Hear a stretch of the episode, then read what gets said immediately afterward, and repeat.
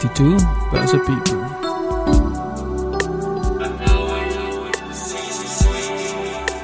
Are now in season 3.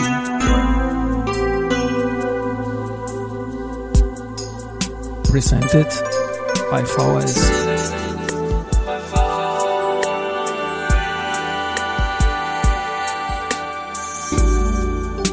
Ja, herzlich willkommen wieder zur Serie 22 Börse People. Und diese Season 3 der Werdegang und Personality Folgen ist presented by VHS. Mein Name ist Christian Drastil, ich bin der Host dieses Podcasts und mein 18. Gast in Season 3 ist Paul Reitenbacher, ein Kommunikator mit Leib und Seele, Cartoonist, Beatles-Fan, Marketing-Experte und in der aktuellen Funktion seit 2015 verantwortlich für die Finanzkommunikation der Polytech Group. Herzlich willkommen und Servus bei mir im Studio, lieber Paul. Christi, Servus, freue mich sehr. Ja, du, es ist eigentlich überfällig, sage ich bei vielen, aber bei dir ist es über, über, überfällig, weil wir kommunizieren viel rund um diesen Podcast und ich bin dir sehr danke, dankbar dafür, dass du sehr viel Feedback gibst, wo ich mich da auch weiterentwickeln kann und immer wieder was lernen kann. Danke dafür. Werdegang Podcast, wir kennen die Geschichte. Bei dir beginnt, hast du mir im Vorgespräch erzählt, schon in der Hack. Was war denn da der Berührungspunkt mit den Aktien als junger Bur? Ja, ich habe sogar maturiert zum Thema Aktien und äh, Wertpapiere. Also die Frage habe ich zufällig bekommen, habe okay, aber das kann jetzt in meiner Schule sicher nicht geben. Ja, genau. Also ich, hab's, ich war nicht gut vorbereitet drauf, ja. muss ich gestehen, habe aber die Matura trotzdem natürlich geschafft. Ähm, die allgemeine und aktuelle Diskussion zur Financial Literacy, die, ja. die belustigt mich, weil vor 40 Jahren, als ich da in die Schule gegangen bin, war das schon ein fixer Bestandteil. Also bei uns hat es schon Börsenspiele gegeben, damals mit der Länderbank, glaube ich, zusammen. Und ich glaube, du bist ein Oberösterreicher, oder? Ja. Sowas hatten wir in Wien nicht. Ja. Chancenlos. Und das war wirklich für damalige Verhältnisse ganz toll. Also wir hatten ein virtuelles auch Budget und wir durften veranlagen. Und ich war zuständig, weil ich am Weg in die Schule immer bei der Bank vorbeikommen und die Zettel zu holen. Mhm. Täglich, wochentlich, ich weiß jetzt nicht mehr. Und da waren so Jungbonds, Lauer, gibt's glaube ich noch. Jubu, ja, die Firma glaube ich schon, aber in der Börse schon längst nicht mehr. Die Montana Holding und ja. so weiter, 100.000 Schilling. Französische ja. Rambouillet-Aktien, ja, genau. die, die sind dann in Probleme gekommen. Aber das Thema war wirklich, äh, und das ist auch wichtig irgendwie, wie das du auch in deinen Meetings und deinen Gesprächen auch immer wieder sagst, man muss investiert sein und das Gefühl haben, damit man auch wirklich drinnen ist im Thema. Mhm. Und, und das, das war damals für uns wichtig und das war dann lange Zeit eigentlich kein Thema mehr für, für in meinem Bereich, weil ich dann sehr stark in die äh, Marketing-Ecke gekommen bin ja. und Finanzkommunikation bei nicht börsennotierten Gesellschaften natürlich nicht so im Fokus stehen. Aber Schule tue ich irgendwo in die 80er, die Matura dann 84. in die 84 vom alten Jahrtausend.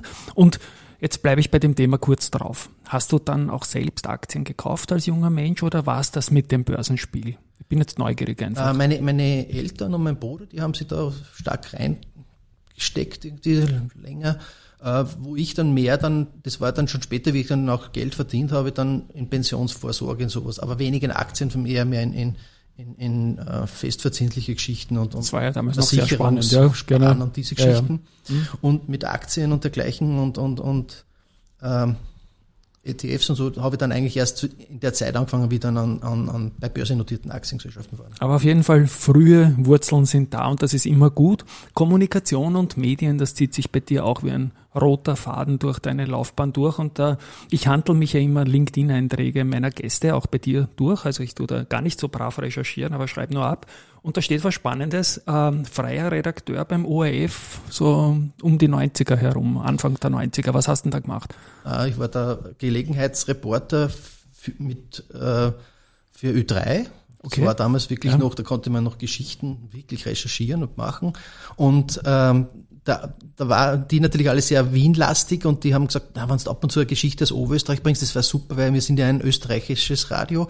Und da habe ich dann ja, die klassischen Interviews mit, mit, mit, mit Musikern und Kabarettisten und aber auch lustige Geschichten wie äh, äh im Fasching, was sie brechen, äh, was sie blechen müssen, wenn sie brechen okay, müssen und, genau. und ja. Interviews mit verschiedensten Leuten. Und es war wirklich toll, die andere Seiten der Medien kennenzulernen und ja. das alle, die das noch wissen, das wurde geschnitten mit Bändern auf einer Revox-Maschine. Also ja. wirklich, das war im Verhältnis zu jetzigen Verhältnissen ganz, ganz was Stranges. Also jetzt weiß ich auch, wo das Radiowissen im Speziellen ein bisschen herkommt. Das ist natürlich eine spannende Zeitreise. Und was ich wusste im Vorfeld schon, dass du eine Begabung als Cartoonist hast. Ja, da haben wir immer wieder hin und her gemeldet, ein paar Sachen. Und wir haben auch ein Bild heute vorher gemacht. Da haben wir uns dann einen Udo Brocksch ausgesucht, den du cartoonifiziert hast. Und was ich nicht wusste, ist, dass du bei der Bezirksrundschau Oberösterreich habe ich da abgeschrieben, mhm. acht Jahre lang als Cartoonist tätig warst. Ja, das war Wie hat sich da der Tagesablauf Eigentlich gestartet? muss ich sagen, mein Vater war Künstler und ich habe natürlich ein bisschen okay. das Talent geerbt und bin immer im Kunst- und Medienbereich so herumgegeistert äh, und habe eigentlich wollte ich auf die Kunsthochschule gehen und habe natürlich die Prüfung nicht geschafft, das, das sehr üblich ist. Ähm, und dann war ich irgendwie so, ich bin eh zu schlecht und so und so. Und dann kommt dann eine, eine ehemalige Schulkollegin, die ist dann Redaktionssekretärin geworden bei dieser Regionalzeitung. Und gesagt, wir suchen Karikaturisten, willst du nicht? Ich sag, ah, jetzt bin ich gerade durchgeflogen bei der, bei der Aufnahmeprüfung. Na, gib was her. Und dann habe ich zwei, drei Zeichnungen gemacht und daraus haben sich dann Hunderte ergeben. Und diese äh, Bezirksrundschau, wie der Name schon sagt, hat es, glaube ich, an zehn oder zwölf Ausgaben äh, Region, Regionen gegeben in Oberösterreich. Mhm. Äh, und in Spitzenzeiten habe ich in der Woche vier, fünf, sechs Zeichnungen veröffentlicht. Also ich musste als Student nie kellnern.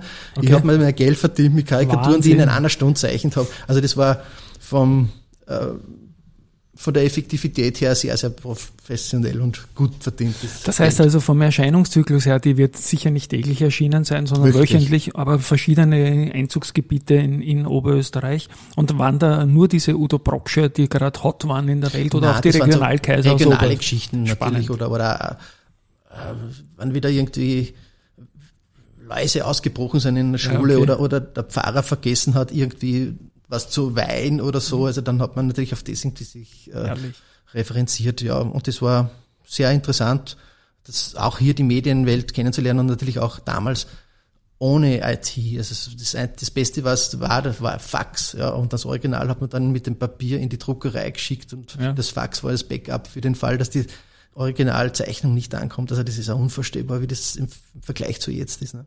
Und wie war die Zusammenarbeit? Interessiert mich jetzt wirklich mit der Chefredaktion quasi. Ist da ein Auftrag an dich gekommen oder ist da oft ist die Idee oft auch von dir gekommen? War das mit Satire verpackt oder ja, meistens? beides eigentlich, ja. aber davor, ähm, oft waren natürlich die, die geben die Geschichten vor und sagen, da ist was passiert. Im Idealfall habe ich sogar den ganzen Artikel im Vorfeld gekriegt, dann kann man okay. sich ein bisschen mehr vorstellen und dann musst du irgendwie ja.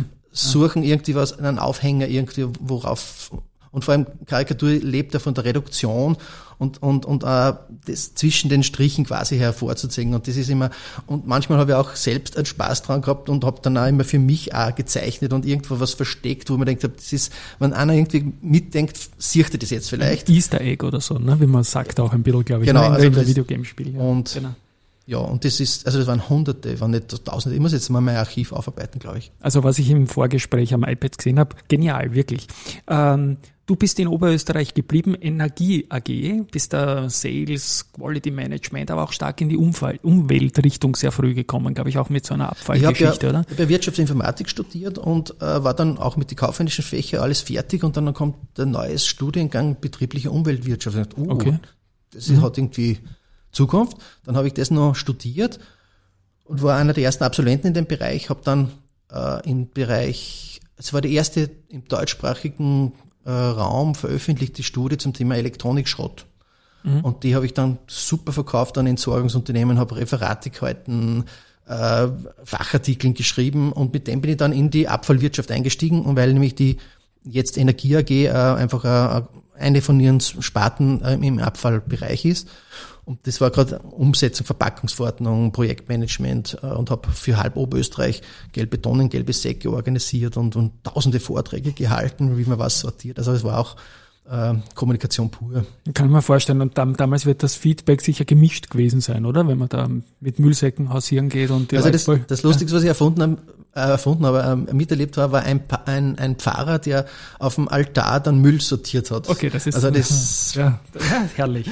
Das ja. sind schöne Anekdoten. Ja, und da war ich dann fünf, sechs Jahre dort und, und auch Umwelt, Umweltbeauftragter dort und auch viel Erfahrung gemacht. Und dann äh, habe ich einen Jobwechsel gemacht in genau. die Go West. Genau, weil von Bad Ischl, wo ich ja wohnhaft bin, nach Linz der doppelte Weg ist als nach Salzburg. Das ist also Salzburg ist eigentlich die eher heimliche Hauptstadt von Bad Ischl. Wenn es nicht Bad Ischl selbst die Hauptstadt ist, keine Frage. Also Go West nach Salzburg. Dann, ja, genau. Genau. Ich und weiß ja schon, da hast, auch auf dem Foto drauf haben wir eine Milchbackel, eine Schokomilch, eine wunderschöne. Ja. Und das ist die nächste Station. Genau, Salzburg, da war ich der Marketingleiter, Produktentwicklungs- und Kommunikator für Milch und Milchprodukte. Die Molkerei ist mittlerweile, glaube ich, auf Platz drei in Österreich, drittgrößte Molkerei. Okay. Und das Lustige war immer so, die Bauern also, und die Eigentümer ja eigentlich sagen, zahlt uns mehr Milchgeld und werdet nicht so viel Geld bei der, beim Fenster raus für Werbung. Äh, ja, und dann habe ich natürlich aus dieser Notsituation äh, gesagt, wenn du werbewirksam sein willst, musst du Kapital, also Budget ersetzen durch Ideenreichtum und habe dann äh, im Jahr 2000 das sogenannte Kunst und Kuh Projekt äh, gut gestohlen aus Zürich und in Österreich toll umgesetzt, äh, wo dann im Sommer 2000 ungefähr 200 Kühe künstlerisch gestaltet aufgestellt waren und das war der Heul. Also und dann haben wir rund um dieses um diesen Event auch Produkte lanciert und und, und, und die dann für Charity versteigert. Also es war wirklich alles, was an Eventmanagement und Marketing möglich ist, habe ich da machen können und du brauchst auch immer Unternehmen und Geschäftsführer, die dir das auch ermöglichen, eine blöde ja. Idee umsetzen. Und da war natürlich dann die Bekanntheit der Marke ist innerhalb kürzester Zeit explodiert mit einem Werbeeinsatz, also budgetmäßig ganz minimal und dann waren die Bauern wieder zufrieden. Und Super. Und hast du eigentlich deine Skills als Cartoonist in späteren Jobs irgendwo nochmal einbringen Immer können? Wieder, ja, Immer klar. wieder, oder? Ja. Schadet ja nicht, wenn ja. man das kann. Ja. Äh, natürlich habe ich dann auch versucht, das irgendwie kommerziell zu machen, äh, weil die sagen, na, du kannst das eh, du machst das eh und du bist eh bei uns angestellt, das machst du mit. Aber so Weihnachtskarten und solche Geschichten mhm. und, und ähm, ja, verschiedene, bei Präsentationen natürlich kommt das immer gut an. Ja. Und ab und zu auch für Werbeagenturen irgendwelche Themen. Letzte Milchfrage jetzt noch, also die Milch gibt's ja heute in verschiedensten Formen und Produktarten mit Proteingehalt, leicht, irgend sowas und, und dann alle möglichen Soja und sonst irgendwie. Wie war damals die Milch? Gab's damals eine Milch oder hat man schon verschiedene äh, Varianten bei Milch gehabt? Doch, und das war ja ein Marketing-Job pur eigentlich. Ne? Der, der Fettgehalt war natürlich ja. das Wesentlichste zum Unterscheiden, aber das ist die sogenannte weiße Palette, die eher klassisch ja. ist. Da kann man nicht wirklich viel ändern, auch aufgrund des österreichischen Lebensmittelkodex. Aber in der bunten Palette, also alles, was Richtung Joghurt, Drinks geht, Molke, wo auch sehr viel Wertschöpfung drinnen ist. Äh, und da kann man schon das Ideenreichtum hineinstecken. Und da ist zum Beispiel der Alex eben diese Schokomilch. Mhm. Das ist kein Kakao, sondern es ist eine Schokomilch. Mhm. Und, und da haben auch die Verpackung und diese Geschichten, da haben wir dann auch Kooperationen mit, mit ähm, Theatern gehabt und, und wo das Produkt, weil es ein Kinderprodukt ist, mhm. auch so äh, positioniert wurde und ja, na wunderbar. Vom Weiß, von der weißen Milch bin ich dann zur, zum weißen Salz gewechselt. Das wollte ich jetzt wirklich sagen, ohne dass wir das vorbesprochen den Übergang. genau, zum weißen Salz. Salinen. Ich wollte das nämlich jetzt wirklich sagen, wie der Halber von Flagge immer in Wiki gesagt hat, das wollte ich auch gerade sagen. Du bist in, genau, sagst du, du bist im weißen Produkt geblieben. Von der Milch zum Salz, die passen ja eigentlich nicht zusammen, zumindest in der Kombination nicht. Ne? Da gehört ja der Zucker rein eigentlich, das andere weiße Produkt. Aber du bist zum Salz gegangen. Kürzen ja, wir das ab. Das, Salinen. Genau, 2003. in Österreich. Ja. In, in, also, das ist ja im Salzkammergut, wenn der lebt, das ist ja das Flagship Product und auch Unternehmen seit 7000 Jahren im Geschäft. Und hinter meinem Haus läuft auch die älteste Pipeline der Welt, die Soleleitung von Hallstatt nach Ebensee, die immer noch aktiv ist. Und ähm, da war ich der Marketing- und Kommunikationsleiter und das war natürlich ein insofern ein interessantes Unternehmen, als es zum damaligen Zeitpunkt auch äh, der größte Sponsor war, nicht nur in der Region, sondern auch über hinaus. Also ich habe dann ganz, ganz tolle Kooperationen gemacht. Also da hat es wirklich viel Commitment gegeben für Sponsoring vom Sport, aber sehr stark im Kulturbereich. Wir haben mhm. viele Filme mitproduziert mit Product Placement. Ähm, natürlich alles, was um Salz gegangen ist, so äh, Universumsendungen und, und, und bei, bei einem Videodreh von Hubert von Geusern äh, haben die dann, der, der, der Regisseur, auch bekannt Regisseur, der, der Pölsel, ja. Und die haben dann in den Salzhallen gedreht und haben das mit dem Schnee vom Dachstein so überblendet. Und dann habe ich gesagt, hey, wir machen da jetzt einfach einmal ein Konzert in unserer Salzlagerhalle. Und das war dann eigentlich dann die, die Krönung, dass wir dann im Sommer darauf, 2004, in der Salzlagerhalle natürlich musste man das schon so disponieren, dass nicht so viel Salz drinnen ist, aber im Sommer ist ihm logischerweise wenig Salz. Äh, und da haben wir dann ein Konzert drinnen gegeben mit Hubert von Krösern und das war so genial. Also das, von dem spricht man heute noch. Und diese Foto, die wurden dann auch eingereicht für die Bewerbung für die äh, Europawelt, also Welt, wie sagt man, Europastadt, Kulturhauptstadt, mhm. wo dann auch der Zuschlag erfolgte, dass das Salzkamp Kurt Barischl 2024 Kulturhauptstadt sind. Da habe ich auch eben von diesem Projekt äh, Bilder eingereicht, damit auch das auch, auch attraktiv gezeigt wird, was man auch in der Vergangenheit schon gemacht hat. Und der, den Hannes Androsch verbinde ich stark mit den Salinen. Der war zu dem Zeitpunkt schon bei der AT&S, die damals schon an der Börse war, also so in den, in den Nullerjahren, die sind 1999 gekommen. Salinen leider nicht börsennotiert. Aber du bist dann, du wolltest was sagen. Ja, aber Salinen ist nicht börsennotiert, aber die hatten damals auch schon eine Mitarbeiterstiftung mit 10 Prozent. Ja. Also insofern auch sehr, sehr fortschrittlich. Und die hatten ja zu 50-50 Raiffeisenbank, Landesbank Oberösterreich und, und dem Unternehmen von Androsch gehört. Androsch, ganz, genau. ganz interessante Persönlichkeit. Mit dem kann man wirklich sehr, ja. sehr gut über alles diskutieren. Absolut.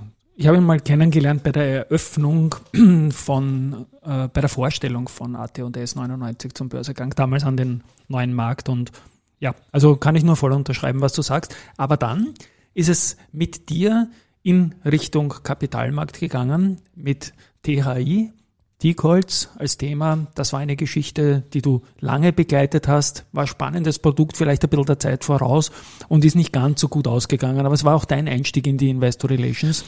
Vielleicht eigene Worte. Ja, nach dazu. über 10, 10 12 ja. Jahren klassische Produktwerbung und Korrekturlesen ja. von Packaging und solche Geschichten. Ich bin eher mehr der Kommunikator und, und, und PR-Mann eigentlich, weil es einfach lustiger ist, einfach diese Themen zu machen. Ähm, und habe mich dann entschieden, äh, mich anders zu orientieren und habe gesagt, ich will mehr in die Kommunikation zurück. Und dann sehe ich diese Ausschreibung Investor Relation Manager gesucht, erster Eintritt, äh, die und die Skills, ich gesagt, das mache ich, interessiert mich, Finanzen, ja, hatte ich doch auch mal was gelernt. Ja. Äh, und bin da eingestiegen und auch das Thema Holz ist ja höchst sympathisch, weil mein Vater eben auch im Holzbereich tätig war als Künstler und übrigens äh, eines seiner größten Bilder hängt in der Nationalbank hier in Wien.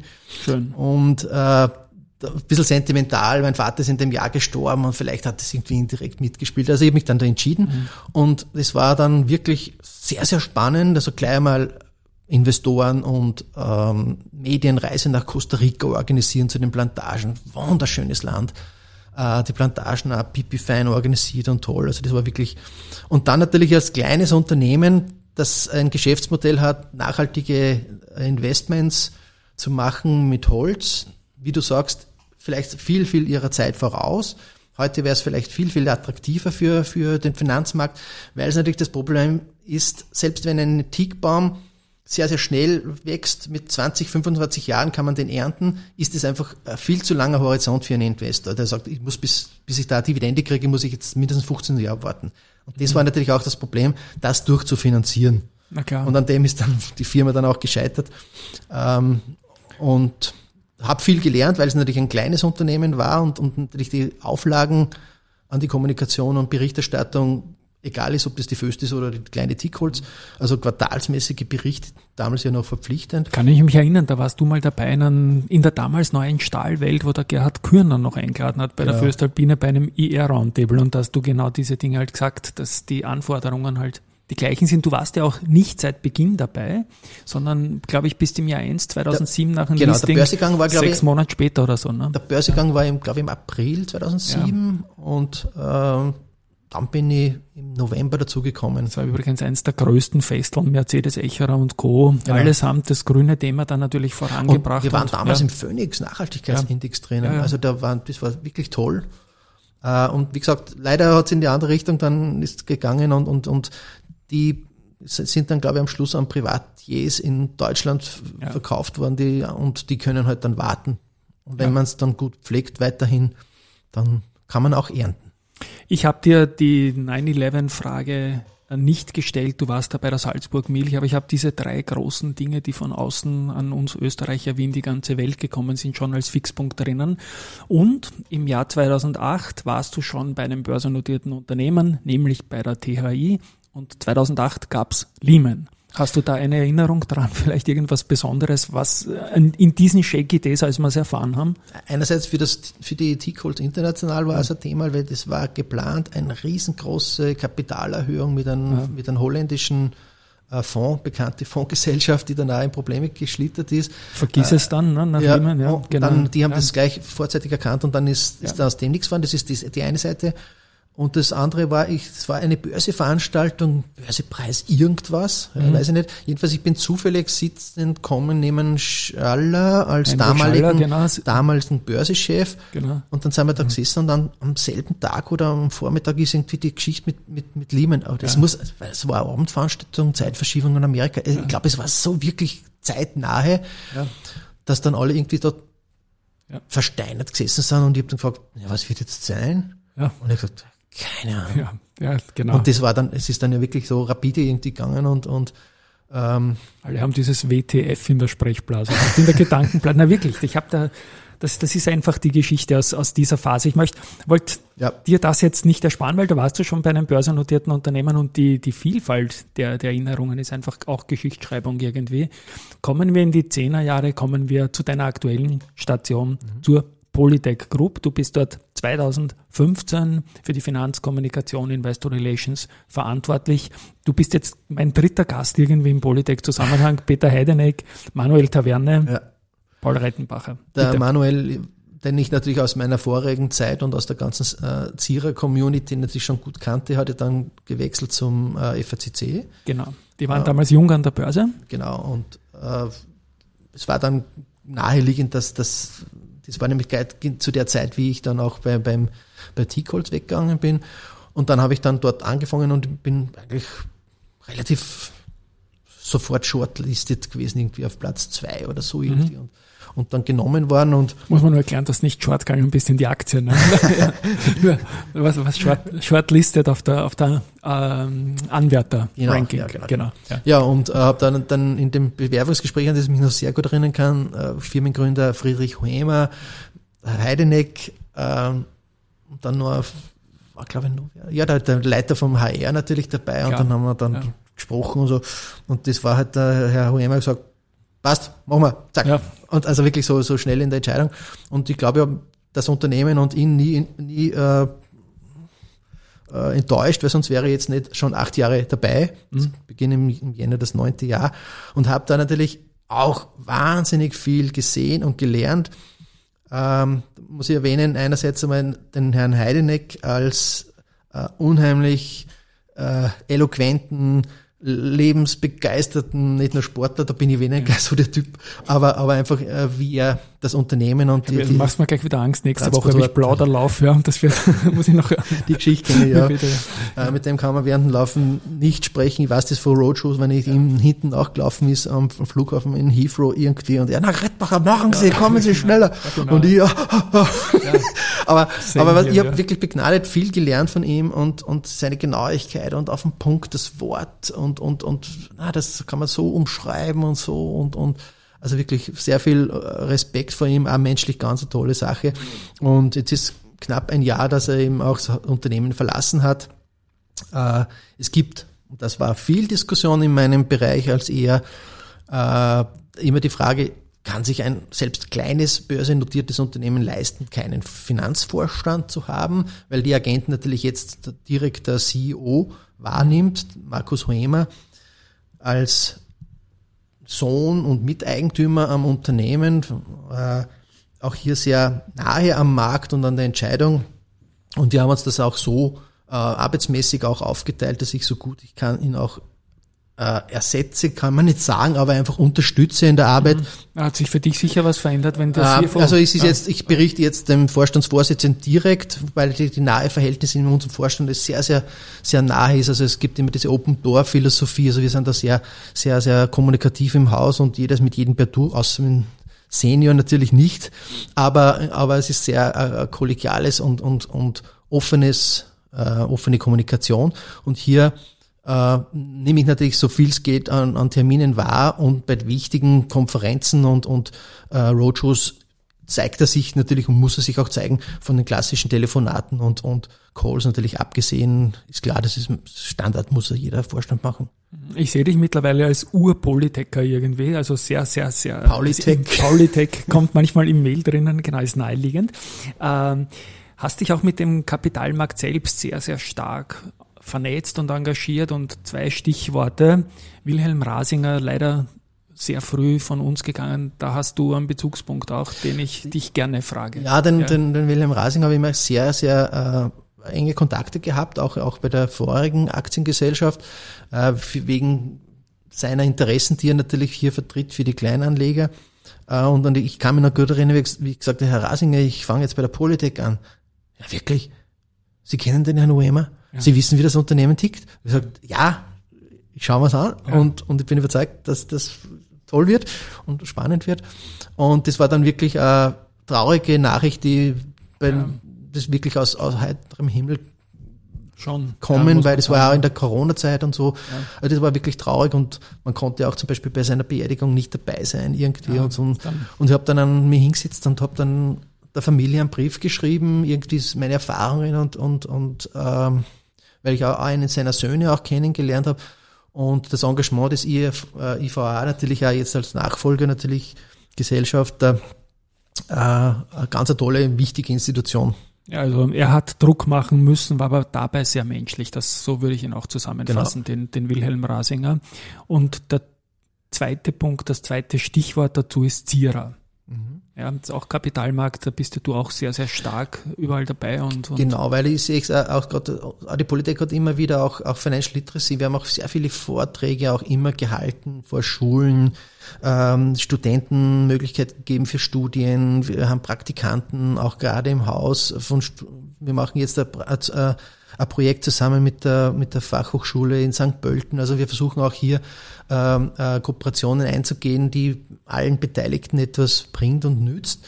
Äh, und ähm, habe auch vor kurzem bei der Zierer einen, einen Vortrag gehalten in, bei so einem Junior-Ausbildungs- Workshop, wo man auch seine Erfahrungen einbringen kann und, und äh, bin auch immer wieder bei diesen Konferenzen dabei und eine hat in Bad Ischl stattgefunden mhm, und der war ja legendär. Da haben wir natürlich gehabt, alles das ja. Beste und Tollste gemacht, was wir in in, im Salzkammergut und im Badischl machen können. Da habe ich natürlich dann den Heimvorteil ausgespielt. Ja.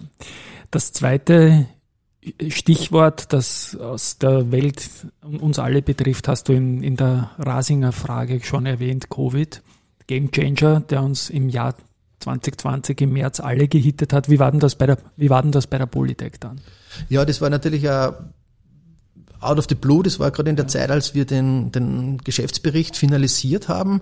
Da war er im Prinzip schon fix und fertig und dann irgendwie auch der Ausblick und alles finalisiert und freigegeben. Die Prüfungsausschusssitzung, die war, glaube ich, zwei Tage vor dem Lockdown. Äh, und dann haben wir dann bei der Veröffentlichung irgendwie äh, den Ausblick noch geändert irgendwie und, und ich musste zur Veröffentlichung dann von, von Bad Ischl in die Dings fahren, in, ins Büro, weil sonst alles Homeoffice ja. war das war so spooky, weil diese, diese Autobahnstrecke, die war wirklich ausgestorben. Ja. Das war wirklich so, wow. Ja, und, und, und wenn ich mir jetzt rückblicke in die letzten zwei Jahre, das war natürlich lost. Ja, also das ist, ja. ist eine Zäsur für die ganze Welt gewesen. Fürs Unternehmen, äh, das Herunterfahren von Werken ist nicht das Problem, weil die Aufträge, und das war natürlich alles von heute auf morgen weg, aber das schrittweise wieder hinauffahren der Werke äh, hat natürlich für alle Partner, für unsere Kunden und für uns eine unheimliche Aufwand an Koordination äh, äh, verursacht. Ähm, das war wirklich schon eine, eine Leistung und, und wir haben ein halbes Jahr vorher ähm, die komplette Infrastruktur im IT-Bereich und, und Microsoft Teams und alles eingeführt. Ohne dem wäre das einfach in Krisensituation ganz, ganz schwer gewesen, bis mhm. unmöglich zu kommunizieren. Also ich war da im Krisenstab drin habe auch in meiner früheren Zeit auch immer so, so Seminare gemacht, Krisenmanagement und Krisenkommunikation. Und wenn es dann mal wirklich so weit ist, dann denkst du, wow. Aber was mir gefallen hat, das ist diese Überlegtheit, diese Ruhe, Schritt für Schritt vorgehen. Und das war schon sehr, äh, sehr professionell, muss ich sagen. Also das, das, und auch das, das, das Zupacken von, diese Hemdsärmeligkeit von, unserem, von unseren Kollegen und im Management, die einfach dann jederzeit und immer zur Verfügung gestanden sind und uneingeschränkt geholfen haben. Also das, das, dass man so durch die Krise kommt, das war einfach, äh, die Leute machen, also das, das ist meine Erfahrung in 30 Jahren arbeiten, es steht und fällt mit den Leuten. Ja, Resilienz hat man in vielen Unternehmen früher gespürt und da halt wirklich gelernt und wirklich auch, auch Hut ab, was die Polytech da geleistet hat. Ich habe dich auch noch als Beatles-Fan anmoderiert. Das habe ich noch nicht genannt und da haben wir ja auch noch was vor. Aber erzähl mal deine Beziehung zu den Beatles bitte kurz. Das ist eine Beziehung, glaube ich, oder? Ja, also man behauptet, dass äh, ich deshalb Paul heiße, weil der Paul McCartney irgendwie meine Eltern irgendwie auch irgendwie denen gefallen hat. Das, ist aber vielleicht haben. ein Gerücht. Ähm, aber das 65er Jahr war auch ein wichtiges Jahr für die Beatles. Ja. Ähm, auch da, wo sie in Österreich waren und, und einen Film gedreht haben und dergleichen. Äh, und ich habe meine erste Platte mit zehn Jahren gekauft, 1975, das weiße Album. Und, das war, ja. und vorher aber schon Kassetten und so. Das ist aber mit zehn Jahren schon schwerer Stoff eigentlich. Das, das war, also wie ja. gesagt, und immer, und, und es hat eigentlich nichts gegeben und dann eigentlich auch die ganzen Paul McCartney-Geschichten dann live, also wenn sie erschienen haben, gekauft waren. Und äh, mittlerweile sammle ich einfach derartig viel, ähm, auch an, an Raritäten und, und, und das war vielleicht zum Thema Veranlagung und was, wie investierst du? Ich habe äh, in Abbey Road Studio, wo ich äh, äh, hineingehen durfte bei einer Veranstaltung, äh, ich meine, das ist der, der Tempel, ja, also dort wurde alles aufgenommen. Äh, da habe ich mir einen Ziegel gekauft. Da wurde eine Mauer, eine, eine Tür durchgestoßen von, von, von, durch die Mauer und die haben dann die, die Ziegel verkauft, 200 Stück limitiert, mhm. nummeriert, wow, So wenige, Wahnsinn, ja. Und, Super.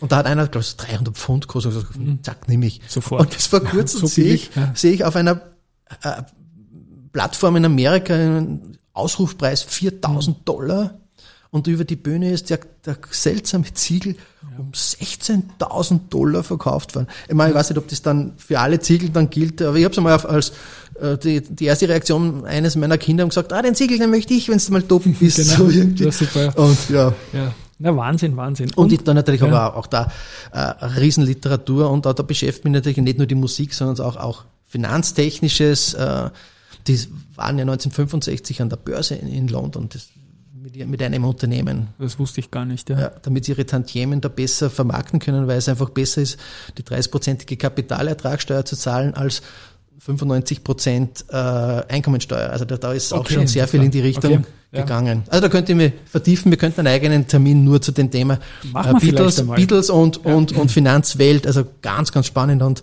vor kurzem ist erschienen äh, Revolver Remixed, genau. Taxman, eines der, ja. der, der kritischsten Lieder überhaupt, was auch Finanztechnik betrifft. Und ich bin dir dankbar, dass du die Podcast-Folgen, viele davon gehört hast. Und eine davon war die Diana Klein, die langjährige Strabag-Sprecherin, Kommunikationsverantwortliche und diese für die Zürer Jahrestagung als Sängerin in, entdeckt worden in diesem Podcast, was ja unglaublich leiwand war, finde ich. Und du hast mir im Vorfeld geschickt, geh, vielleicht machen wir zum Schluss noch ein Beatles-Lied. Und das machen wir dann einfach als ja. Abspann dann Sprache. Den Text dann. Den Text haben wir, den hast du auch noch mitgenommen. You never give me your money. Ich meine, ich kann mir vorstellen, das hat nichts mit uns beiden zu tun, äh, dass ich dir nie Geld gebe, aber das ist ein Kapitalmarktthema natürlich, Money. Das Deswegen war in, den, den, ja. in, der letzten Platte Apple Road äh, ja. äh, selbstkritische Lieder drinnen, weil es da eben wirtschaftlich drunter und drüber gegangen ist und da äh, reflektieren sie auch selbst irgendwie über die Diskussion mit ihrem Manager, der sie da über den Tisch gezogen hat. Also das ist wirklich äh, auch sehr, sehr äh, über sich selbst und über, über die Beatles haben die auch selbst ge geschrieben, Lieder. Dann würde ich sagen, wir drehen um, wir verabschieden uns vorher und tun das unseren Gästinnen und Gästen, Hörerinnen und Hörern dann zum Schluss noch an, auf jeden Fall. Ich sag mal, Paul, super, dass du da warst. Ich freue mich jetzt noch aufs Gesangel dann. An euch da draußen, danke fürs Zuhören. Ich habe viel gelernt, ich bin sicher, ihr auch auf dieser Reise mit dem Paul Restenbacher. Tschüss von mir mal. Achtung, nachher kommt noch der Song. Ja, ich hoffe, dass ähm, wir es nicht ganz wegschneiden müssen, weil es ist auch äh, ein Thema bei da mir. Ich habe immer wieder. Es wird nicht geschnitten. Ich habe immer wieder in meinem Leben immer was wieder neu versucht und das ist auch der Tipp für junge Leute. Traut euch, probiert es, äh, seid begeisterungsfähig, testet was wollt, probiert es, auch im Finanzbereich, das ist sehr lustig. Und darum habe ich gesagt, jetzt singe ich auch was, obwohl ich nur im Auto alleine singe. Siehst und die Frage hätte ich fast vergessen gehabt, die ich allen stelle, weil ich schon so im Beatles-Euphorie war. Das war jetzt noch der Werdegang-Tipp von, von Paul und jetzt kommen die Beatles. You never give me your money. You only give me your funny paper. And in the middle of negotiations, you break down. Puh, das aber tief. Traumons höher auch? Ja. Traumons, okay. You never give me your money. You only give me